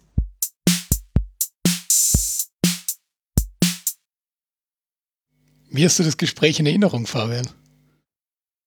Ich überlege gerade, lustig, diesen Teil hatte ich gar nicht in Erinnerung. ähm, ist, aber, ist aber sehr spannend. Also, ähm, was ich glaube nicht, dass wir in die Richtung weitergegangen sind, aber jetzt so ein bisschen aus dem Kontext genommen, diese, dieser Clip bringt bei mir irgendwie die Frage auf, das heißt eigentlich, wenn man ein System verändern will, muss man ansetzen in dem System drüber, sozusagen. Was ja eigentlich das Gegenteil ist ein bisschen von dem, was ich, was ich selber in diesem Clip gesagt habe, dass man nämlich fundamental die Organisation umbauen muss. Aber da hattest du mir die, äh, die Systemlogik in der Perspektive noch nicht erklärt. Äh, naja, ja, nein, also ein System kann sich ja immer nur von, von innen verändern. Ähm, du redest jetzt wahrscheinlich eher von äh, ein System auf eine, auf eine Möglichkeit der Veränderung darauf aufmerksam zu machen zum Beispiel. Aber wenn du das System drüber änderst, dann hat das per se noch in erster Linie mal gar keinen Einfluss auf das System selbst. Also da nehme ich gerne Schulen noch wieder als Beispiel. Weil wenn jetzt plötzlich äh, äh, Zentralmatura bestimmt wird, dann hat das geringen Einfluss darauf. Natürlich sind die Fragen jetzt andere, die der Person stellt sie nicht selbst, aber deswegen schneiden die Schulen im Notendurchschnitt nicht anders ab als davor, sondern das dauert dann ewig, bis die Schulen sich darauf einstellen. Mhm. Also ähm, du machst ja, dann nur ja. darauf aufmerksam, irgendwas sollte sich ändern, aber die Veränderung selbst, die kommt dann wieder von innerhalb des Systems. Hoffentlich. Ja, okay, das heißt, aber gut, aber dann sind wir uns eh ähm, einig, weil jetzt Beispiel Veränderung zur Zentralmatura wird auf bundesweiter Ebene getroffen, weil mhm. in dem System Bildung auf bundesweiter Ebene vielleicht gewisse Kennzahlen nicht stimmen oder whatever. da da, gibt es dann Gründe, damit dieses System sich selber erhält, ja. dass man in dem Subsystem Schule Änderungen anordnet quasi. Und die Schulen selber hätten sich wahrscheinlich gar nicht überlegt, dass sie ihr System der Matura verändern, weil das hat eigentlich ganz gut funktioniert die letzten 50, 100 Jahre. Äh, das heißt, die müssen das dann auch wieder eigentlich zum Überlebenszweck machen, um in den höher, um den, den höher gelegten Systemen irgendwie reinzupassen, weil sie die auch wieder finanzieren. Aber ich weiß nicht, da wir uns da noch nicht, nicht im Kreis drin.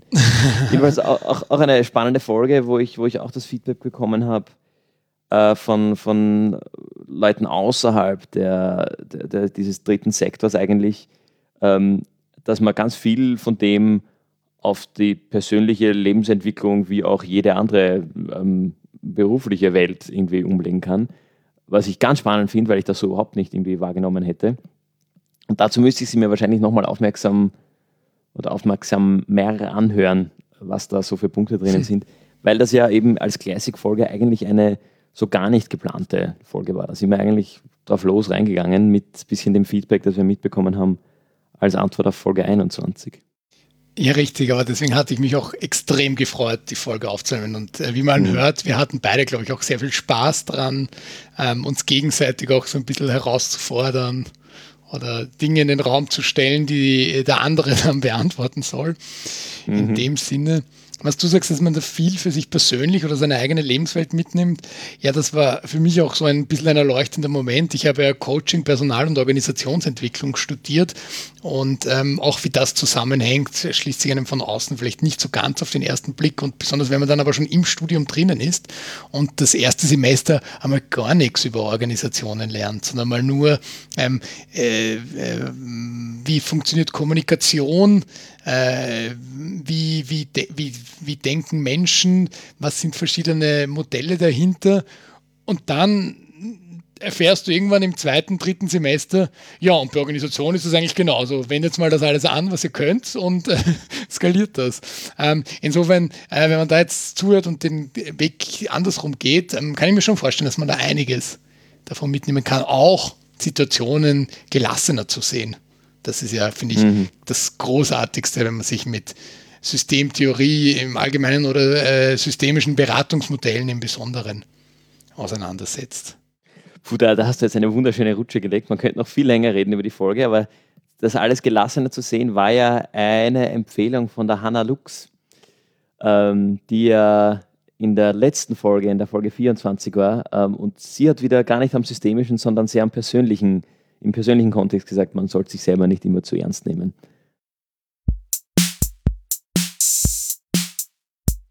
Und was, was für mich einfach schwierig war ähm, oder immer noch ist, ist, und da habe ich schon auch das Gefühl, dass ich was dazugelernt habe, was mich wahnsinnig gemacht haben, hat in der, in der Anfangszeit, war Ankündigungen.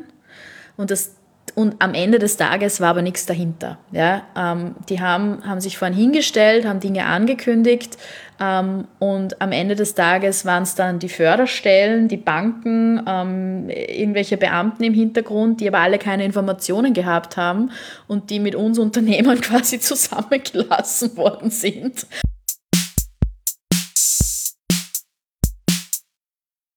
Und da sind wir endlich dort bei der Corona-Folge wo wir dann wirklich auch aufs Thema, aufs Thema Corona-Krise eingegangen sind.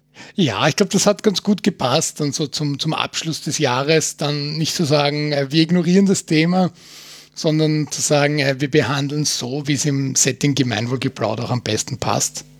Nämlich auch aus der Praxisperspektive gesehen. Und in gewisser Weise kann man sagen, dass das prognostiziere ich jetzt wohl ungefähr zum Halbzeitpunkt der gesamten Pandemie. Ähm, also vielleicht irgendwo rund um den Höhepunkt äh, der, der Ansteckungszahlen, noch bevor die Impfung irgendwie kommt. Und wir werden aber sicher wohl, wie du auch gesagt hast, vorher schon mindestens noch das nächste Jahr brauchen, um da irgendwie mal zumindest über die Gesundheitskrise drüber zu kommen ähm, bis, wir, bis wir die Arbeitsmarktkrise und die Wirtschaftskrise, die wir da mit, mit rausnehmen, auch noch verdaut haben, wird wohl einiges mehr an Zeit vergehen. Äh, ge ge gefährliche Hypothese, Fabian, gefährliche Ansage. also jetzt, wenn du sagst, wir sind in der Halbzeit. Also wir werden dich darauf festnageln nächstes Jahr im Jahres. Bitte tu das. Bitte tu das. Apropos festnageln. ähm, das, das war die, die nächste schöne Rutsche, die du mir gelegt hast. Ähm, wir haben inspiriert durch diese, dieses Gespräch mit der Hanna Lux, die das an sich auch, finde ich, eines der, der, eine der spannenderen, spannenderen Diskussionen auch war, ähm, weil es auch ein bisschen in einem schwierigeren Anlassfall das Thema Sozialunternehmertum diskutiert, als wir das in der, in, im ersten Jahr unseres Podcasts irgendwie so ins Blaue gemacht haben, zu zweit. Ähm, und wir haben mir damals die Hanna Lux und die Vollpension als Beispiel genommen. Und dann das irgendwie mit, mit der Hanna in dieser komplett neuen Situation äh, neu zu diskutieren. Äh, und wir haben das, das verarbeitet in, in einem Blogbeitrag im Standard ähm, wo wir uns ein bisschen aufgehängt haben an diesem, diesem Punkt von der, von der Hanna, ja, da wurde viel angekündigt und dann kam irgendwie nichts. Äh, und ich möchte die Anekdote bringen, und zwar, nachdem dieser Blogbeitrag äh, im Standard online war, es hat, glaube ich, keine fünf Stunden gedauert, hat mich doch tatsächlich ein Mitarbeiter im Vizekanzleramt angerufen, um mit mir über diesen Blogbeitrag zu sprechen, weil da Dinge drinnen sind, die er so nicht ganz unterschreiben würde. Was mich äh, vor allem deshalb überrascht hat, weil ich im Leben nicht damit gerechnet hätte, dass irgendjemand im Vizekanzleramt sich irgendwie drum schert, was wir da so von uns geben. Weder in unserem Podcast noch in dem dazugehörigen äh, Standard-Blogartikel. Äh, und hat dann doch zu einer ganz spannenden Diskussion geführt, äh, die, die, man vielleicht dann auch nochmal jetzt als Anlass nehmen kann, um das gesamte Jahr, dieses Corona-Jahr, dieses Krisenjahr und eben auch unser zweites Jahr Gemeinwohlgeplauder Revue passieren zu lassen. Äh, Im Grunde waren die, waren die Punkte, ist ja halt alles nicht so einfach und, und da muss ja der, äh, der Staat neue Strukturen schaffen und, und äh, um, um, den, es ging um den MPO-Fonds, um da reagieren, drauf, reagieren zu können drauf. Das sind alles andere Voraussetzungen und so. Und also ja, das, das, war, das war die Diskussion. Wenn es interessiert, der kann gerne den Artikel lesen. Ähm, die die interessanten Punkte, die, die werfe ich jetzt einfach mal in den Raum, Greg, und du darfst dann, du darfst dann gerne darauf mhm. reagieren. Mhm. Wir haben schon früher ges vorher gesprochen über die frühe Phase, über den ersten Lockdown, über die, diese Pandemieromantik und über die, diese Duocracy, die da einfach passiert ist. Und eben auch irgendwo auf der politischen Ebene, wo man halt einfach mal gemacht hat, weil jetzt musste reagiert werden und jetzt drehen wir einfach mal den Hahn ab. Jetzt machen wir einfach mal so und jetzt bleibt sie alle daheim. Und wir wissen noch nicht genau, wie lange, und wir wissen auch noch nicht, was das heißt, aber das müssen wir jetzt mal machen, weil das brauchen wir. Dinge, die vollkommen undenkbar waren, noch zwei Wochen vorher, wie wir mit Christian Kern darüber gesprochen haben. Das war vollkommener Irrsinn. Das hätte, hätte ich für, oder hätten wir wahrscheinlich für einen absoluten Humbug gehalten, wenn uns das jemand prophezeit hätte, dass das in weniger als einem Monat so weit ist, ähm, dass, dass sich unser, unser Bundeskanzler mit dem Vizekanzler vorne hinstellt und sagt, so, wir machen einen Lockdown. Das Wort war ja damals auch noch neu. Äh, und jetzt ist das aber irgendwie, und das ist jetzt die These, zur Realität geworden. Jetzt ist diese Pandemie-Romantik vorbei. Äh, jetzt ist das Fakt, jetzt ist das die Situation, in der wir uns befinden und das schon etwas länger. Ähm, das heißt, dieses, diese absolute Duocracy und dieses schnelle, reaktive ähm, wird nicht mehr in, der, in dem Sinn gemacht. Das zeigt sich einerseits darin, dass die Zivilgesellschaft selber etwas langsamer ist, dass eben diese Bewegungen seien es das Klatschen oder aber auch diese, diese Nachbarschaftsinitiativen nicht mehr in der Form aus dem Boden gestampft werden, wie sie das am Anfang wurden. Obwohl, wohlgemerkt, obwohl es die wohl mehr noch brauchen würde jetzt, als es das im März und April, als das im März und April der Fall war. Und gleichzeitig eine Bundesregierung, die im März und April auch viel im Schnellschuss notwendigerweise, und das möchte ich auch gar nicht jetzt da irgendwie an den Pranger stellen, ähm, Dinge getan hat, von denen sich im Nachhinein herausgestellt hat, ja, die sind verfassungswidrig, das geht ja gar nicht. Äh, und vielleicht auch aus dem Grund etwas vorsichtiger geworden ist. Und dann gab es die Geschichten, wo irgendwie von der Europäischen Kommission Anträge auf Gelder zurückgeworfen wurden, weil das Finanzministerium das nicht gescheit ausgefüllt hat und solche Sachen. Und das in dem allem, dieser schnellen, ich dresch jetzt nochmal das Wort Pandemie-Romantik, wo irgendwie einerseits wir sind eingesperrt, aber gleichzeitig es ist alles möglich. Und wir ähm, machen jetzt einfach mal, um, um auf, auf das zu reagieren, und es wird einem schnell mal jeder Fehler verziehen. Hingekommen zu einem äh, doch wieder, wir sind im System und in diesem System muss man die Regeln befolgen und wir können deshalb nicht mehr ganz so frei arbeiten, wie wir das halt am Anfang einfach getan haben. So, These Ende. Ich weiß nicht, ob du meine Punkte noch, noch mitgenommen hast. langer, langer Monolog, aber das, das war für mich ein, wäre für mich ein spannender Ansatz, aus der Perspektive nochmal das Jahr zurück zu blicken. Also ein äh, Kritikpunkt oder ein Punkt, den wir angemerkt haben in diesem Text, den wir im Standard veröffentlicht haben, war ja, dass äh, die, die Ankündigungspolitik, dass also ähm, eben, wie wir es auch kurz angesprochen hatten in der Folge mit Hanna, dass ähm, gleichzeitig mit der Verkündung eines zweiten Lockdowns im November äh, Umsatzersatz für Betriebe angekündigt wurde und da war Werner Kogler als Zweiter an Bord, als zuständiger Minister, auch natürlich für Non-Profits. Und ich habe jetzt, während du gesprochen hast, nochmal die Website gecheckt. Ähm, es steht, wird in demnächst möglich sein, für Non-Profits einzureichen. Für den Zeitraum Oktober, November, hm. Dezember. Hm. Und vor allem eben diesen November-Dezember-Lockdown. Das heißt, da wird noch gar nicht gesprochen jetzt von dem neuen Lockdown 3, in dem wir uns gerade befinden, äh, Ende Dezember und Jänner 2021. Ähm, und so ein bisschen ähm, wurde da, glaube ich, ähm, diese ganze Geschwindigkeit oder Romantik irgendwann von der Realität eingeholt. Mhm. Eben auch genau. viel, was mit äh, Regelungen der Europäischen Union zu tun hat, jetzt weniger im Non-Profit-Bereich als im Profit-Bereich, wo es ja oft so Deckelungen gibt, um eben nicht den Wettbewerb zu verzehren innerhalb Europas, aber einfach auch im Sinne von, jetzt sind wir es halt schon gewohnt und dann kann man, so wie du sagst, Fabian, dann kann man auch wie bei jeder anderen politischen Entscheidung halt, die wird angekündigt und irgendwann kommt das Ergebnis. Und es ist ja gut, mhm. dass was kommt ohne Frage. Aber diese Geschwindigkeit, die haben wir schon lang verloren, die haben wir hinter uns gelassen. Das finde ich, das ich eine total spannende Entwicklung, auch wieder dem Kontrast gegenübergestellt, dass ja gleichzeitig die gesundheitspolitische Lage deutlich krasser ist, als sie im, im März war. Äh, und, und auch genauso, das trifft ja auf die Wirtschaft genauso zu. Die ist ja jetzt schon betroffen von dem, von dem letzten Jahr an, an Einschnitten und, und Einschränkungen. Das heißt, jetzt bräuchte es wohl viel eher, wenn man einen dritten Lockdown ankündigt, ähm, auch die, die Lösungen in der Hinterhand. Kann man sagen, das braucht es. Es ist natürlich auch leicht, hier in der Zivilgesellschaft zu sitzen und zu sagen, hey, die sollen doch machen und das braucht es auch alles. Ähm, aber ich finde es trotzdem spannend, dass, dass die Ankündigung, das Ankündigungstempo gleich geblieben ist, das Umsetzungstempo in vieler Hinsicht aber stark hinterherhinkt. Ich würde sagen, Fabian, das lassen wir so im Raum stehen und lassen uns natürlich vom Positiven, vom Besseren überraschen in den nächsten Tagen. Oder was meinst du? Das sehe ich genauso. Sehr gut. Nachdem wir jetzt schon längst die längste Folge aller Zeiten haben, Schauen wir, ob wir es unter 1,30 schaffen, Fabian, und kommen zu den Empfehlungen, den großartigen Empfehlungen des Jahres, was sie natürlich nicht sind. Also es ist jetzt nicht so die beste Empfehlung von überall, aber es ist doch irgendwie so ein bisschen was Besonderes. Und ich steige gleich ein, weil ähm, äh, jetzt heute Feiertag, 1. Jänner, vielleicht hat man sonst noch Zeit oder dann 6. Jänner oder wie auch immer, aber so, es ist ja doch die Zeit, um vielleicht ein bisschen mehr zu entspannen zu dürfen als sonst. Ich sage jetzt nicht, dass man sich entspannen kann oder soll oder wird, aber zumindest diese Erlaubnis da. Und deswegen habe ich heute eine Fernsehserie mitgebracht, Fabian. Und Oho, zwar, was Neues. Ja, genau. Das war jetzt das die Fernsehserie Ted Lasso.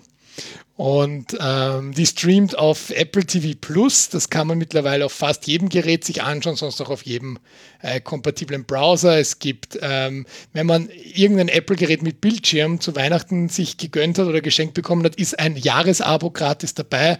Ansonsten gibt es auch eine sieben Tage Testversion. Und ich kann euch sagen, wenn ihr diese Serie schaut, braucht es keine sieben Tage, eher nur zwei oder drei.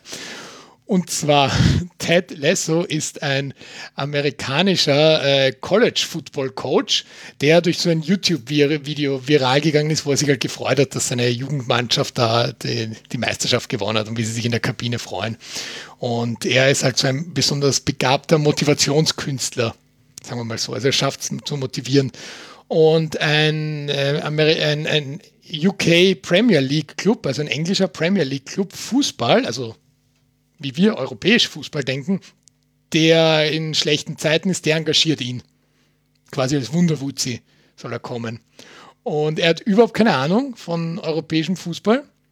Hat sich noch nie damit beschäftigt, hat einen Co-Trainer, der auch so der totale, also der Co-Trainer ist diese ganz andere Art von Amerikaner. Also Ted Lasso ist so ein bisschen dieser übermotivierte, überaufgedrehte Amerikaner und sein Co-Coach ist so ein bisschen wie, wie so dieser Cowboy, ja, also der äh, aber sehr gewissenhaft sich einliest und so weiter und man lernt die Figuren kennen in dieser Serie, so die Mannschaft.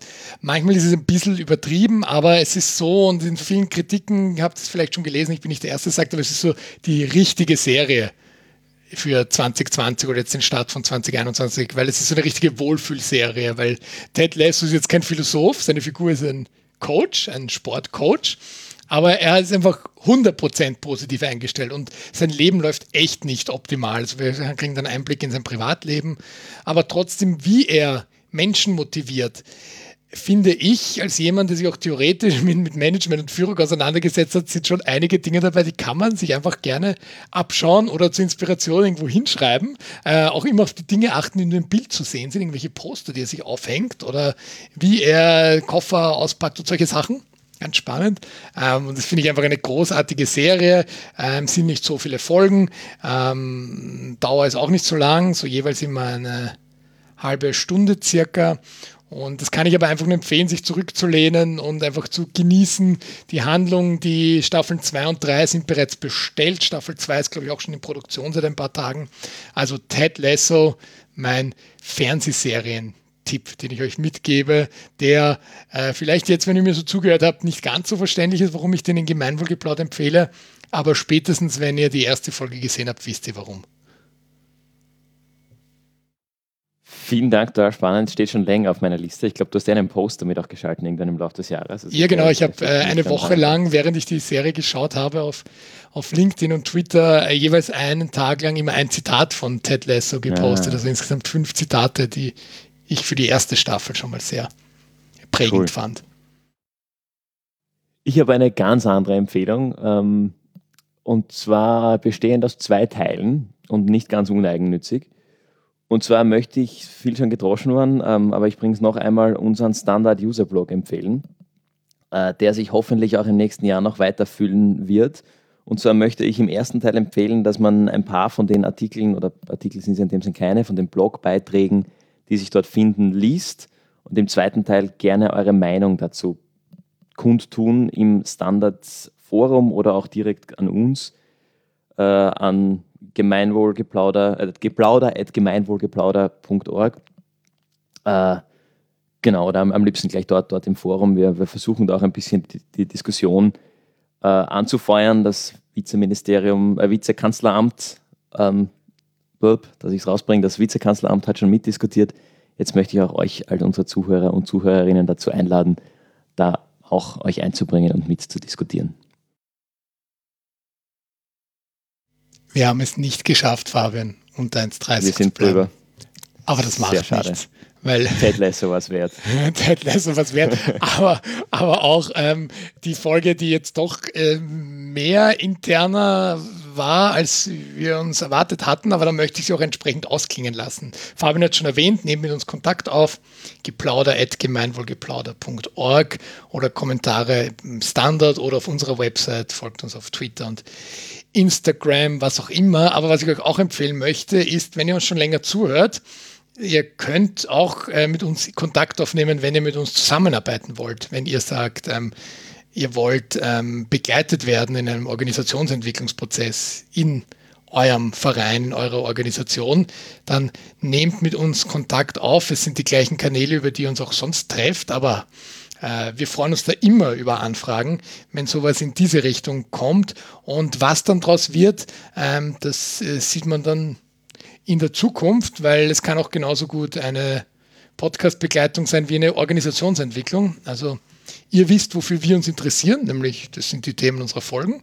Und ähm, ihr wisst aber auch, wo ihr vielleicht die notwendige Unterstützung braucht, die ähm, wir euch bieten können. In diesem Sinne, normalerweise hat äh, Gast oder Gästin das letzte Wort. Ähm, nachdem ich jetzt so lange gesprochen habe, Fabian, überlasse ich das jetzt äh, dir und wünsche an dieser Stelle schon mal allen, die uns zuhören, ein großartiges 2021. Da schließe ich mich an mit den letzten Worten. Ich bin sehr gespannt, wie 2021 ausschaut und ich bin sehr gespannt, wie die Welt aussieht, wenn wir unseren Jahresrückblick auf das Jahr 2021 machen.